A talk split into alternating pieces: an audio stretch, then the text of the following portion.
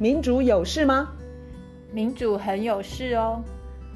那来说说看，有什么事吧？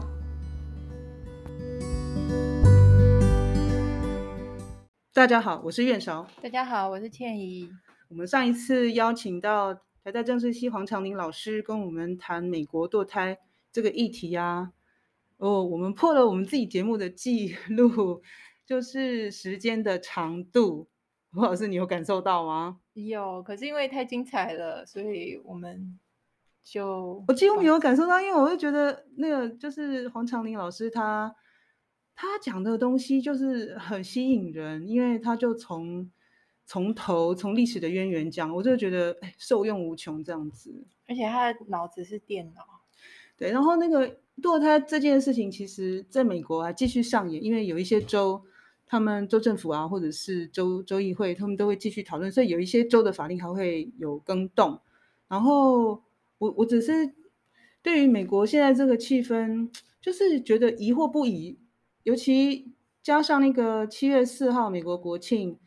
你想想看哦，国庆日很可能就是放烟火啊，有游行啊，像这样子的就好玩的放假日这种这种节庆，结果我们隔天就发现。又来枪击案了，美国到底是怎么回事？我们真的是不想看都都没办法哎。对啊，其实你说我们的 podcast 名称叫做“民主有事吗？”美国现在的民主，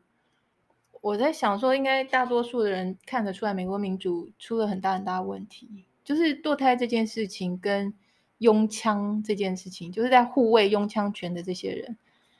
是同一群人，可是他两个等于是完全反方向的立场。就是堕胎这件事情，他拿走女女性的一些权利，女性身体自主权的一些权利。然后他的嘴巴是说他是 pro life，他是为了保护生命。他说一个一个胚胎，一个小小的胚胎刚刚产生的一个对生命的起头。就算你是被强暴了，你被性侵了，怀孕，或者是你是乱伦，像上次常林有听到提到那个。美国加州那个大学法学教授，他就是被他爸爸性侵，然后怀孕，好像十二岁，对不对？十二岁的时候，就诸如此类。然后拥枪那一部分，他他说他这些人哦，这些美国极右保守派，他说他是 pro life，可是拥枪这件事情已经死了这么多人了。那个枪击案，超市、教堂、电影院、小学，现在是国庆日的游行，就嗯。嗯美国，我们现在是七月，美国已经三百多件枪击案，老人小孩都因为这样子莫名其妙的枪支滥杀而死掉。然后我大概是这两天吧，看到那个七月四号那个是在芝加哥吗？是那个芝加哥郊区，武器是不是太厉害了？好像是有人是什么开肠破破肚的这一种，就这样，这这这这好像太可怕了。他那是战争上战争用的武器，现在大家可以就这样。随身携带，然后爱打谁就打谁，根本不用训练，然后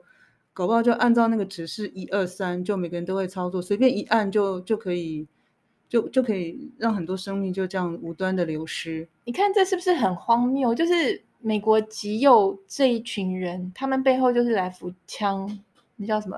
NRA，国、嗯、就是来福枪全国步枪协会协会。他们提供很多政治献金，然后他们去游说，他们为了这些人的利润，这个国家可以变成说死了谁了就死了谁，然后就就你看那个，你看那个新闻报道啊，七月四号美国国庆日，你要去游行，你去庆祝，你是活着出去，然后就死在街上，你你讲那个开肠破肚，那就是武器的火力太强大。然后死掉的人里头，好像从年纪很小的到七十几岁，有个是在轮椅上死掉，然后有一个是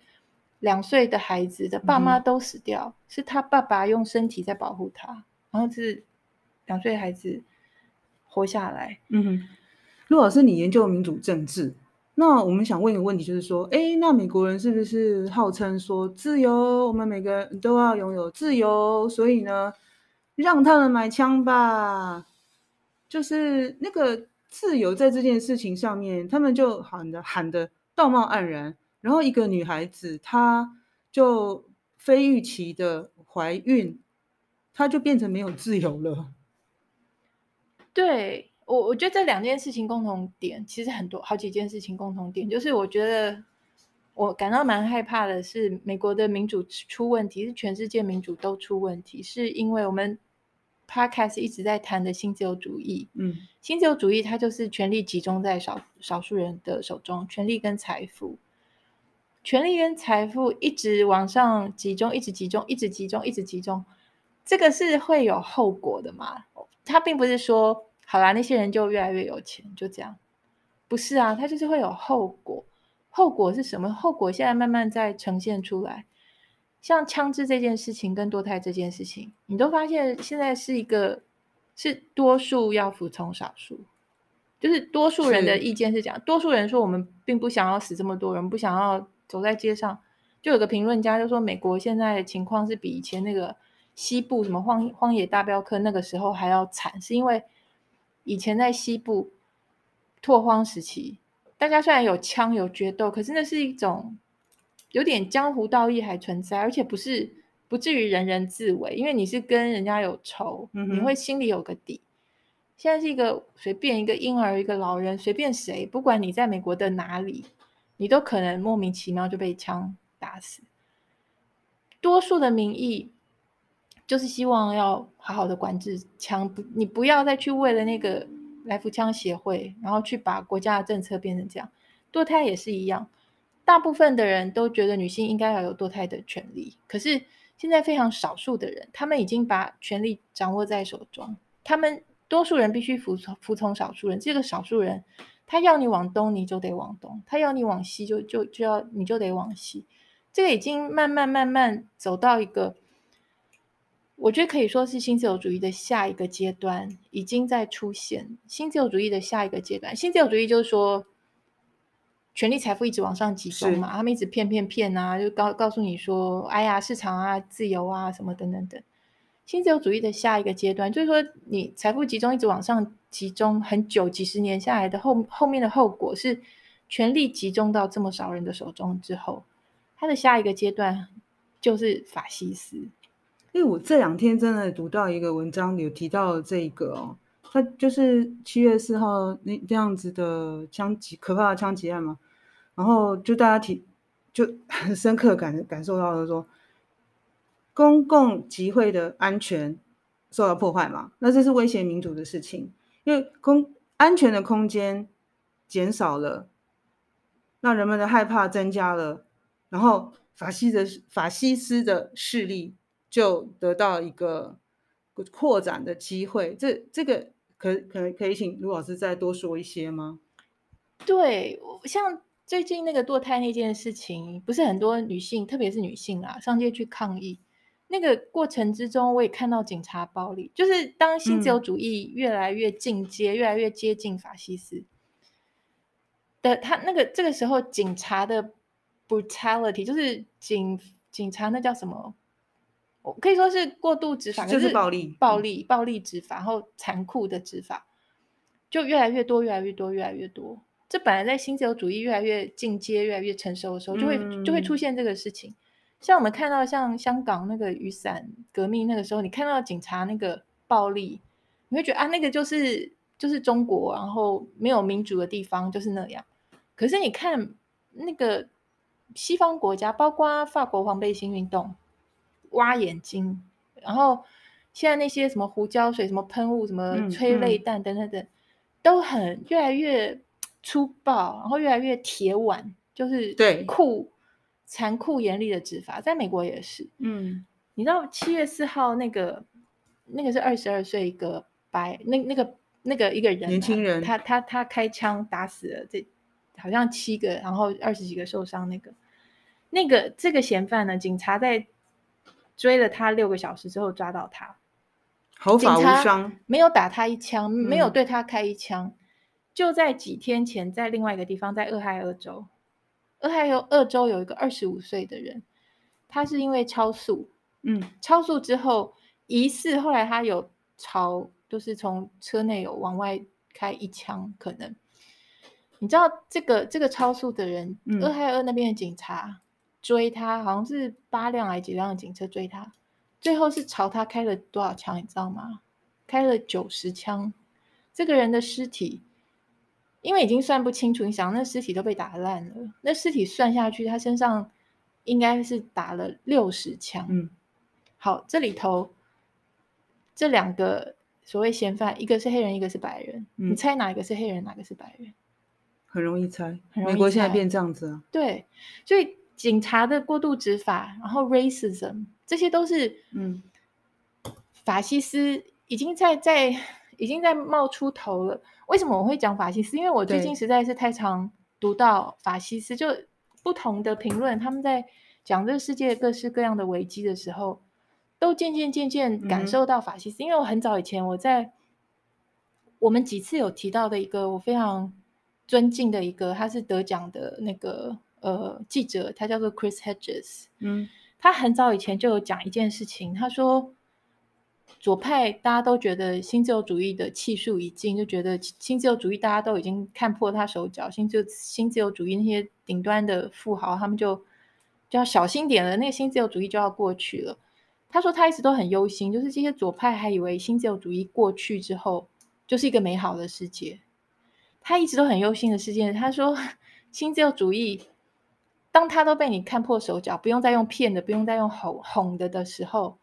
他会把一个，因为那时候权力已经非常非常集中了，已经几十年的新自由主义权力财富集中在这么少人手中，后头会发生的事情，其实他他他认为就是法西斯，而且。事实上，这个 Chris Hedges，我觉得他很厉害。他他对于嗯哼宗教啊，他对于法西斯是很有研究。他讲了法西斯，就当初纳粹以纳粹为例，纳粹的崛起背后就有两个两股势力，一个就是宗教，一个是呃财团。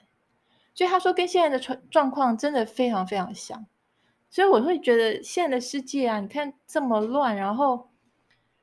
种种的危机出现之后，那个危机当中，或是危机之后，或是要创造危机，哎，你会发现每一步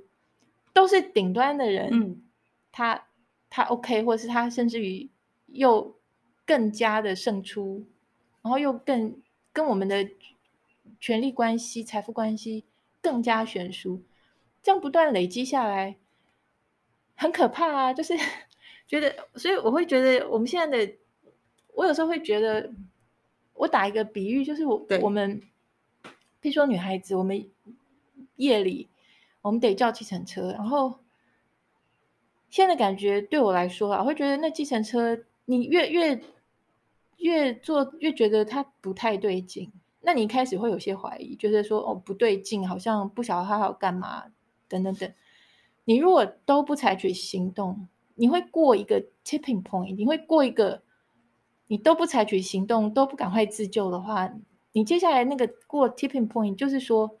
他们权力已经集中到一个地步，是你再怎么你去革命，你去干嘛，已经来不及了，因为他们已经垄断了所有的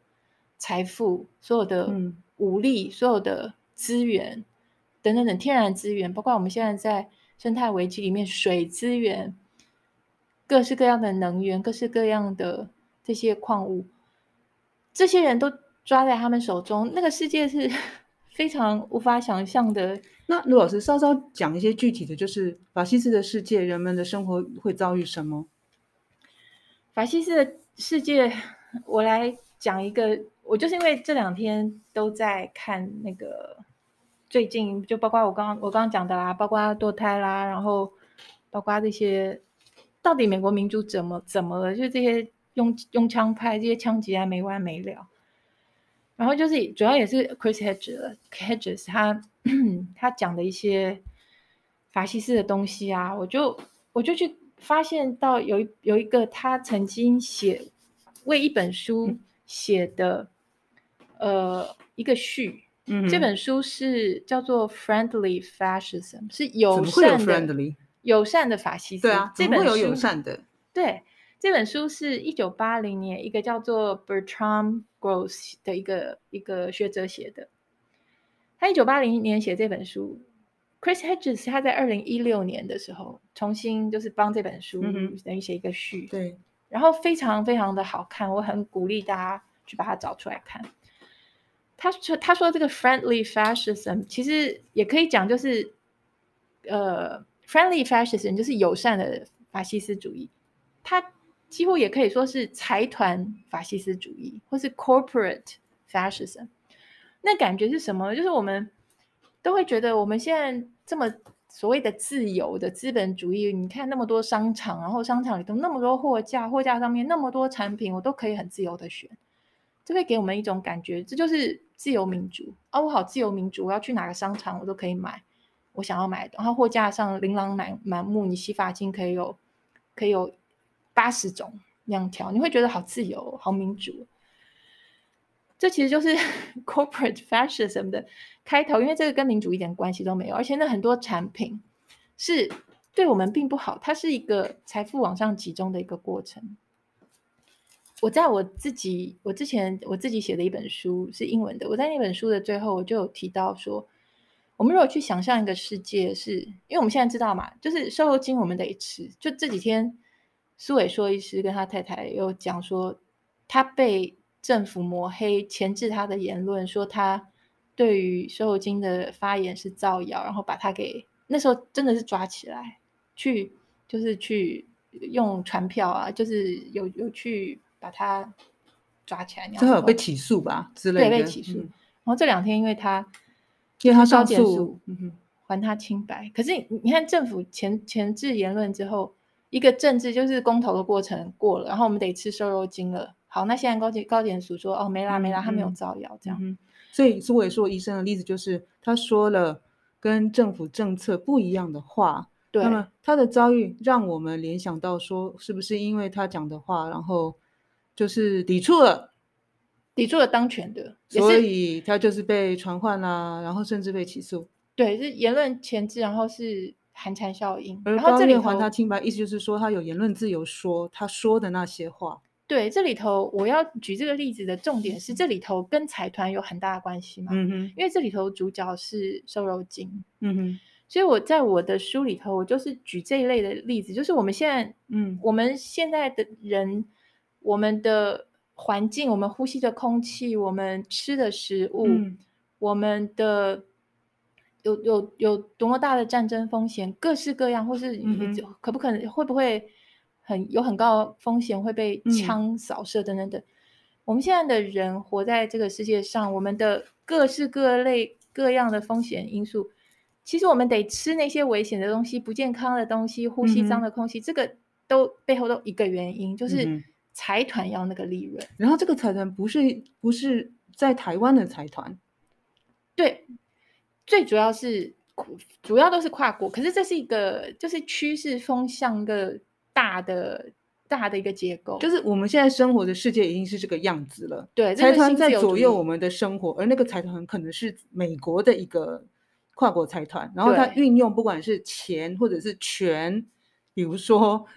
他们可能是一个美国的部长，就来推动那个财团所要的对的的，的利益。对，然后又透过外交啦、什么造访啦、又游说啦、又交换利益交换等等，就总之，我在我的书的。最后头，我就在想，我就在想象一个世界，就是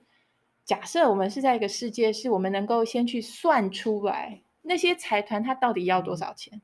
他要我吃有毒的东西，喝有毒的水，呼吸有毒的空气，可以让他变有钱。我们都先算出来说会让他多有钱多少，都算出来。好，就纳税人就咬咬牙把那笔钱就给他，但差别是我们不用。污染我们的环境，我们不用真的把毒药吃下去。那个财团，你要的钱我就直接给你，你商品不要不要来这样伤害我。那样的世界当然非常的不公平，我们等于是平白无故把我们的钱就交给他。可是那样的世界比我们现在的世界会美好千万亿万倍不止，因为多少人不必离癌，多少人不必死掉，多少人不必变成难民去去被战争蹂躏。你去想，你这样逆向思考，你会觉得我们的现在世界的那种恐怖跟糟糕，就是为了顶端很少的人，他要很强、高强度的、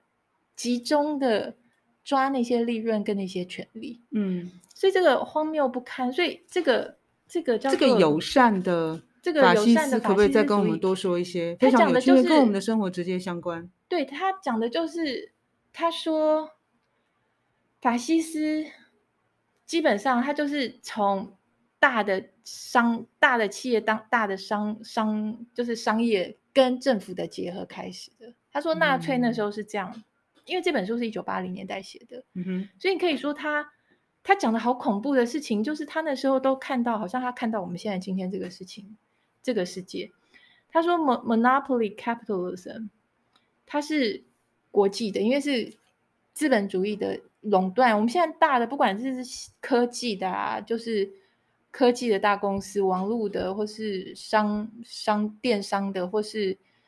呃石油、天然气，各式各样药厂、武器，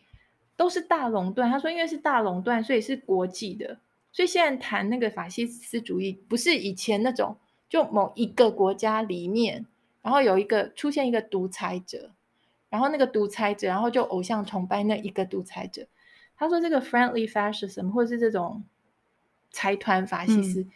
他、嗯、是没有，他有讲 faceless，就是 anonymous，没有名字，没有脸，他就是一团你也不知道是什么的什么名字的人。OK，我们没有明确的敌人，他没有明确的敌人，他是一个 class。现在那个 class 已经很清楚的存在，它是一个 global ruling class。我们现在全世界的统治者是这些少数政商，然后政是各个国家的政府，嗯、商就是跨国大公司，财富权力多到一个不行，它可以去掌控你。像最有名就是英国脱欧，它可以，美国的捐款者可以去决定你英国的政治怎么发展，因为钱嘛，就是钱嘛，现在就是。宣传啊，宣传要钱，嗯，我我拨一些钱去给你，你宣传，嗯、你的最后公投或是选举结果是我要的，那那有什么难？我们的世界已经变成这个样子，就变成说新自由主义它的权力财富集中到后来会有下一个阶段，然后这个下一个阶段你现在看起来真的非常的不妙，它给给我的感觉就是，它集中到那个地步的时候，你反抗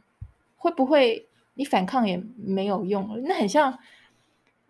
铁达尼号。你如果看到冰山，你赶快转，你就是要你要及早，你要够早转。你如果不够早转，就是有点像过了那个该转的那个 tipping point 那个点，所以你转的太晚，你就是你挨打挨棍子，就是那个堕胎那件事情啊。那些女性去街头抗抗。抗争抗议的时候，我忘记我们我好像有传一个小影片给你，是警察是有够粗暴哎、欸，那个女孩子大概没有四十公斤吧，一个瘦干巴的警察就打她，然后拉她扯她，把她推到地上，简直就是我们看那些香港雨伞革命，嗯嗯、或者是你去看一些独裁国家的恐怖执法，嗯、我觉得雨伞革命那个时候的执法是可能在我们的印象脑海里头印象最深刻。你就会觉得那是那种啊，那就是他们。嗯，可是你现在看看美国，美国警察在这些抗争活动里头，他也越来越粗暴。然后，相对的那个，你记得德州那个枪击案的时候，警察在那边等不敢 进去一个多小时，然后就让那个歹徒在里头杀了更多的人。对吗？我们还以为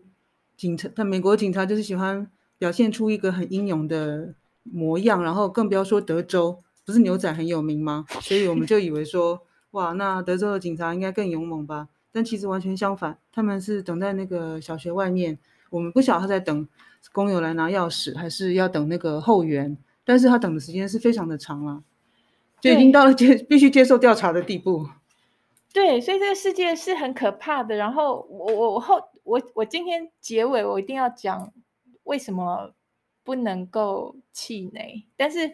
我现在是真的觉得蛮灰暗、蛮蛮可怕的，因为 Chris Hedges 他就写说，这个呃 Bertrand Russell 他写的这个 Friendly Fascism，法西斯一定有看起来善良保护的一面。嗯、他他会他说法西斯有两个就两面，一面就是让你觉得他是像一个父亲一样的 paternal，然后是善良善意的 benevolent，他是因为爱你，他保护你，就像那些。呃，说要拥枪的，他会说：“哦，你如果管制那些枪，你就伤害我们的宪法，什么第第第二条什么。然后堕胎权，哦，我们在保护那个胚胎，所以他是一个给你一张很善良的脸，他是一个慈爱的父亲，他是在保护你，他是在保护你，所以要夺走女性身身体自主权。他是在保护你，所以这么多人被枪打死了，不不可以去管他们哦，不不可以去管那个枪支协会。嗯、然后他说，但是法西斯有另外一面的脸，那另外一面的脸就是当你发现不对劲的时候，你如果去挑战他的权利，如果你去要求你要更多的自由，你就会看到他另外一张脸，他那个棍子就打下来。所以这个 法西斯，我觉得他写的很棒。然后他说这些 faceless oligarchs，就是没有脸，你也不知道是谁的这些寡头的独占的这些权力很集中、财富很集中的，他们是处于一种等于是总司令，是这个世界的总司令的位置。这个世界他说是一个 corporate government complex。Corporate government complex，它其实就我们讲到那个军火的时候，我们有那个军工复合体，是 military 跟这个 industrial complex 是军军火跟工业的一个复合体。它这边讲的是 corporate government complex，就是大财团跟政府他们的那个复合体。这不是很像我们今天的世界吗？我们今天的世界是跨国财团跟各国政府是通的啊，我来。拜访你一下，我来游说我的，我是很好的外资，你要给我很好的外资的投资条件。哦，你现在不听话，你不听话，我要成。我们现在的民主还剩多少？到底在这个情况之下？然后这个记得哦，这个书是一九八零年代写的，他他那他一九八零年代的时候，他就看到会一步一步走到我们今天这个现在这个样子。然后他他说这些 corporate government。Government complex，他们为了达到他们的目的，他们是非常非常愿意让一般人去承受不好的后果，就算是死，或是生病，或是被战争蹂躏。就 你想想看，就我们从以俄乌乌俄战争为例，好，我们从头我们就讲了说，美国他前面的那些等同挑挑衅、北约东扩等等等。不断的让那个冲突升高，让对峙升高。开打了以后，我就发现美国没有要去真正的要去保护乌乌克兰人，就是生命那些活生生的人。美国没有。我前几天听到那个呃，Noam Chomsky 他的一个访谈，那个问他主持人问他说：“那美国现在对乌克兰战争的策略、嗯、策略到底是什么？strategy strategy 是什么？” Noam Chomsky 他就说：“他说美国会让乌克兰 fight to the last Ukrainian，就是就打打到死到最后一个乌克兰人死。美国他当中还有的子弟，没错。所以现在变成说，只要这个 corporate government government complex 他们有利可图，其他人任何牺牲，你说亚桑吉，我们之前讲亚桑杰他的铺露出来的美国的那个可怕。”亚桑杰他要付这么大的代价，他现在就失去自由，然后健康也没了，可能生命不晓得还会多久，所以这整个看起来都是非常非常的可怕。所以我，我我已经开始在想说，新自由主义的下一下一阶段是法西斯主义，然后，哎，因为他。他就是讲说，因为这个 corporate，他当初一点一点进入到我们的世界的时候，大家的感受都是那种，就很多商场、很多货架上、很多很多商品、很多选择那个。可是那个过程，它不是我们的民主自由，它是财团做大的一个过程。然后这个过程之中，新自由主义不断告诉你说，要给他自由，商场是市场竞争，公平的市场竞争，市场自由，然后不断这些。特权这些所谓的自由，不断都是给顶端非常少、非常少、非常少的人。我们现在已经到了那种我们得要去面对这件事情的后果的地步了。那所以，这个所谓的友善的法西斯主义呢，按照这个 Chris Hedges 他他解释，他说，其实用马克思的讲法，就是当资本主义资本家的权力地位已经到了。整个超越政府，我觉得我们现在是，我觉得我们现在政府等于是所谓的被 capture，就是资本家是最大的，然后政府有点像是帮资本家办事的。嗯、所以马克思说，当到了这个地步的时候，它是一种革命性的力量。那这个呃，对于 Chris Hedges 还有这本书，就是《友善法西斯》这本书的作者，他说，其实这个就是友善法西斯出现的时候，就是所谓的 corporate，就是财团法西斯。他说，这个这个友善法西斯出现的时候呢，会把我们全部都带到一个 neo-feudalism，就是新的封建主义，然后是 perpetual war，就是会有不断战争不会断，会一直有战争。嗯哼嗯哼。ecological disaster 就是生态也是也是都是大灾难，这完全就应验了啊！然后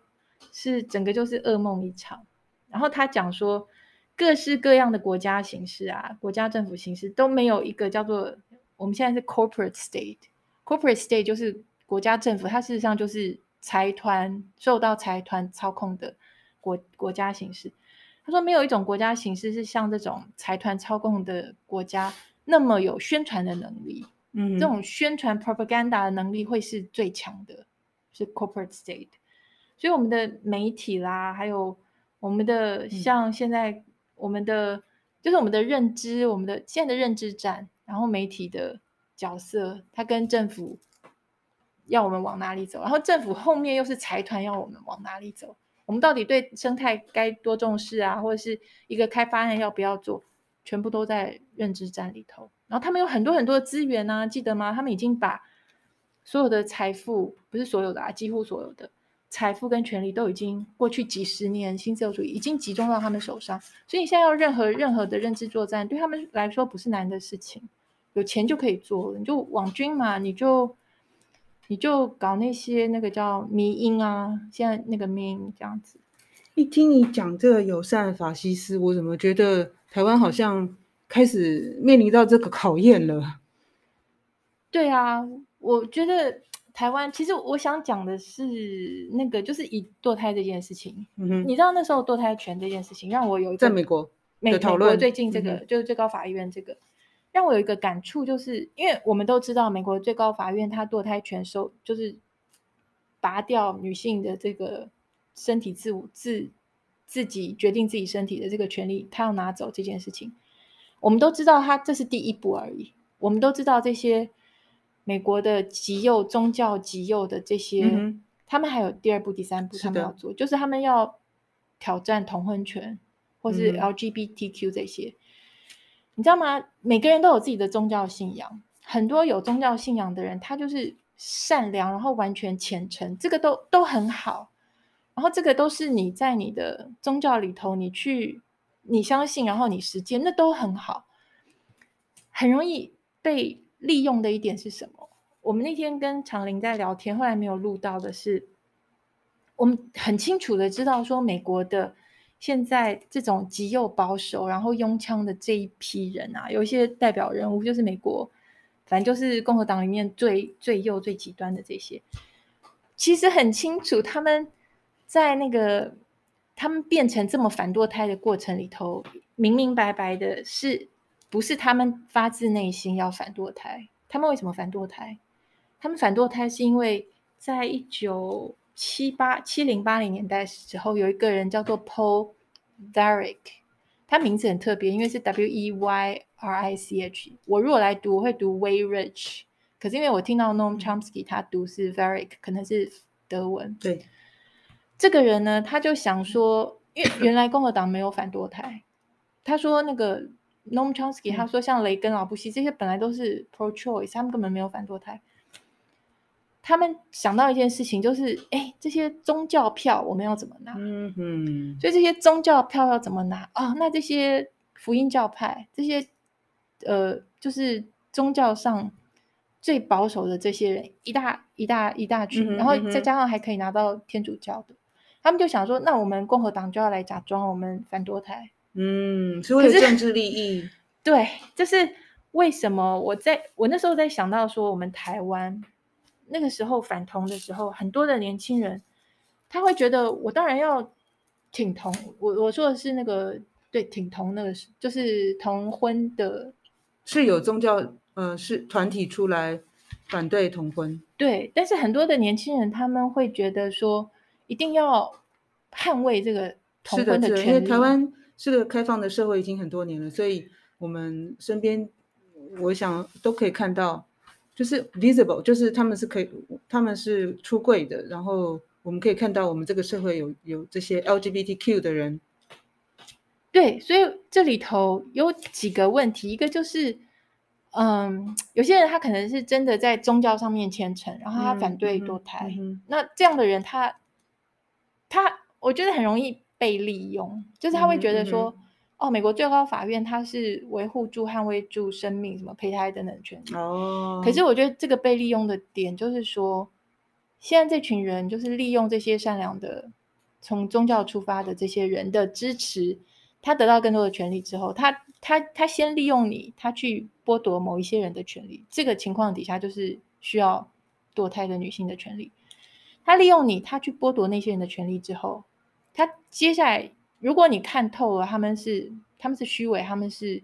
狡猾，他们就是权力跟财富的结合。是，他接下来还会继续夺啊，他继续还会继续夺你其他的权利。所以你今天被他利用，你明天你的权利也会被剥夺。然后台湾的。至于台湾那些，呃，那时候挺同很多的年轻人出来挺同，那也很好。你觉得你是真心觉得说这个是人权，然后你去捍卫它，这都很好。但是我那时候一个感慨就是说，这这个这个我都不知道，这个有点难讲清楚。就是说这这群人里头有很多，嗯，他们也是因为。他们虽然他们这么挺同，可是这一群台湾这群年轻人里头有很多，他是非常的呃友善美国这些极右派保守的人士。为什么呢？因为美国这些极右派保守的人士，他们非常的仇中，然后是抗中的是最有力的人士。因为这个原因，每当这这些呃美国极右派这些。保守人士他们讲出一些骂中国的话，或是他们要卖更多武器给台湾，或是他们 po 一个什么照片，我就是挺台湾的时候，有很多是台湾这些年轻人，就是给他们拍手鼓掌，嗯、然后有很多是川粉等等等，就会觉得哦，只要是我敌人的敌人，只要是因为中国对我们来说是威胁，嗯、只要是能够让台湾出头，然后让呃中国被骂两句，或者是。帮台湾有更多的飞弹啊，有更多的武器，这就是我们应该要从，就是台湾很多人毫无条件的支持，有一些美国友人就是 挺台的朋友，那么这些人就是他们表现出非常的抗中，对，然后对我们来说啊，正合我意。可是不幸的，这些政治人物他们其实很多都是极右保守，然后打击女权。然后接下来他就会露出他的真面目。你们这些不是我符合我的，我不知道他们主流主流的价值观是是真的是宗教吗？因为反正我我不懂他们为什么要也要去驱逐那些同性恋或者是或者是 LGBTQ 其他，你知道吗？就是少数性别的的人的权益，我都搞不懂他的逻辑啦。因为他要迎合这些宗教，他要去拿那个宗教票，然后这背后很多的金钱的利益在里头。所以这个真的很难解释，就是我那时候的感触就是，好，台湾的年轻人他要捍卫同性恋 LGBTQ 他们的权利，这是基本人权。嗯，可是他们又去崇拜一些在美国现在的政治，慢慢慢慢，你看到他真面面真面目，他们不断在践踏，他们接下来要扩大践踏这些人的权利。嗯，所以要不要看清楚一点？要不要看清楚一点？这个背后其实，嗯，是财团跟。政治势力结合在一起，没错。然后，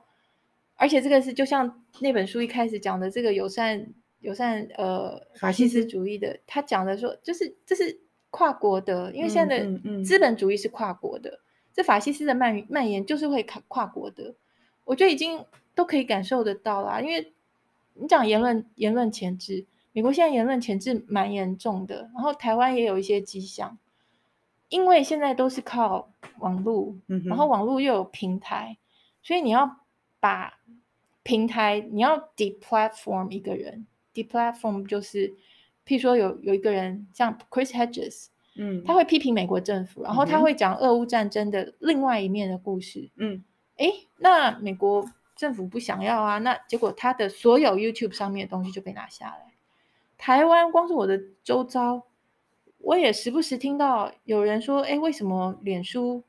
就是钳制他，或者是 YouTube 就是演算法又对他不利？”嗯，我们现在在活在一个很辛苦的世界，所以当权力跟财富集中的时候，你你的言论被钳钳制，你的新闻自由被钳制，变成一个越来越普遍的事情。所以我觉得大家要有警觉，我觉得很可怕，我觉得很可怕，我觉得。从大的方向来讲，不是不是好的方向。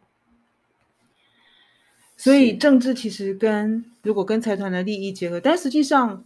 人民可能能够看到的很少。但我觉得可以感受一些，就是把这些加起来，把这些拼图拼起来，会觉得有点可怕吧？不会觉得说一切都 OK 啊？因为我们现在已经可以说是看到狐狸尾巴，就是。财团跟政府，嗯、然后新自由主义这些，我觉得多少可以感受得到吧。然后我们就可以去想说下一下一个阶段会是什么样。如果我们现在都还不赶快警觉，然后反抗、嗯、或想办法，我觉得之后真的来不及了。因为纳粹当当时，嗯，他也不是就突然有一天，哇，就跑到你面前，一个很可怕的一个，嗯、他不是啊，他就是一点一点啊，看起来都很友善，看起来说哦没关系啦，就看起来都。还 OK，就这样一点一点一点，民主就没了。现在，现在财富权力累积的结果是变成多数要服从少数的话，那以后就多数服从少数喽。你同意吗？大家同意吗？我们的民主就不要了，就都是多数被少数统治。我想大家听到，大家听到多数服从少数这个逻辑，就是大家就会就会就觉得怪怪的，然后就会觉得说，我们不应该让我们的社会落入这样的境地。对，但是要小心，因为新自由主义的推动之下，它就是一直把我们朝那个方向推过去，对吧？对，所以重点就是说，任何一点对民主有小小威胁的事情，真的不要轻忽，不要漠视，其实就是站出来，可能就是表达你的意见也好，对，或者是支持那些要去推翻这些管制的人，对吧？没错，然后。嗯我刚一开始有承诺说，因为这个就是我自己很恐惧，然后这又有点灰暗。可是为什么为什么不应该呃气馁？是因为我会觉得，我认真觉得，嗯哼，因为我看很多新自由主义的东西，然后现在又进入到法西斯的阅读，我更加觉得我们现在的世界啊，它最需要的是人们的勇气。在 Chris Hedges，他写了很多，他很多就是在讲纳粹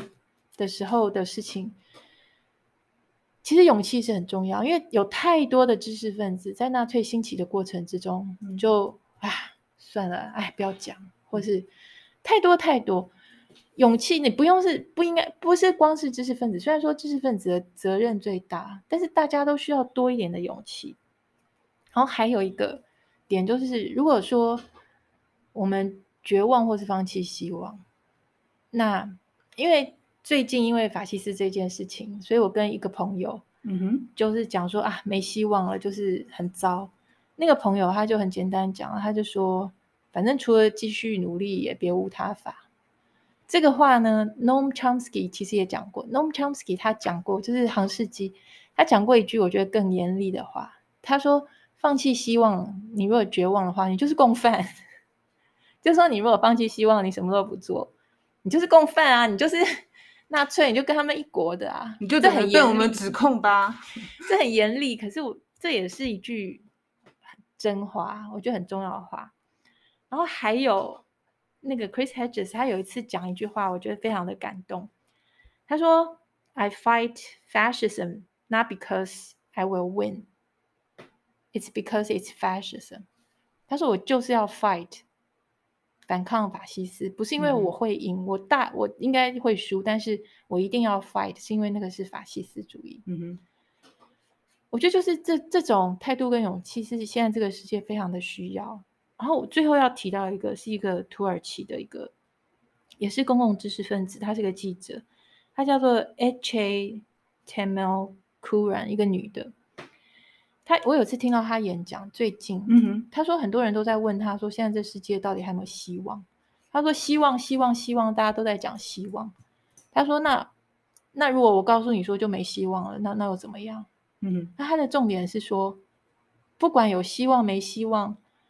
我们就是要继续 fight 啊，我们就是要继续反抗，我们就是要继续揭露啊，我们就是要继续努力。你先不要去管说，你难道说我今天跟你讲说这世界怎样怎样，那你会先问我说，好，那你算算看还有没有希望？如果没希望，你就嗯，我就回家睡觉嘛。可是人类不是这样，我们人不是这样，所以我觉得这几个人他们带来很大的鼓鼓励吧，就是虽然觉得没 希望，可是又会觉得还是有希望，或者是。无论如何，我觉得我们人，我们总会想要知道，我们不喜欢就是被糊弄、被骗，然后莫名其妙就死掉。所以我觉得这世界现在很糟，就美国一个国庆下来，让人觉得沮丧、可怕。然后接下来还会有更多的坏消息，因为美国最高法院等等等。但是我觉得这也是大家赶快醒来、醒来、醒来的时候。嗯，没错啊，我就相信行动。所以我很高兴来跟我们分享这些现在继续反抗跟行动的人的故事。嗯哼，嗯，不过我可以借这个机会分享一个好消息吗？就是七月十号，卢老师会在台中，呃，他 Talks，他是会担任一个一个讲者，对，我会分享一个一个主题，主题是。呃，他们还没公布，因为我我发现他们好像是最后一，嗯嗯、可是会会跟气候变迁有关。嗯，好，但是蛮高兴的，其实就是说，嗯、呃，就是让让让卢卢老师的，嗯、呃，就是想法跟要推广的概念，可以带到更远的地方。嗯，我也很高兴有机会。那这也是我们继续反抗的方式之一吧。大家加油！好。今天就这样子，拜拜。拜拜。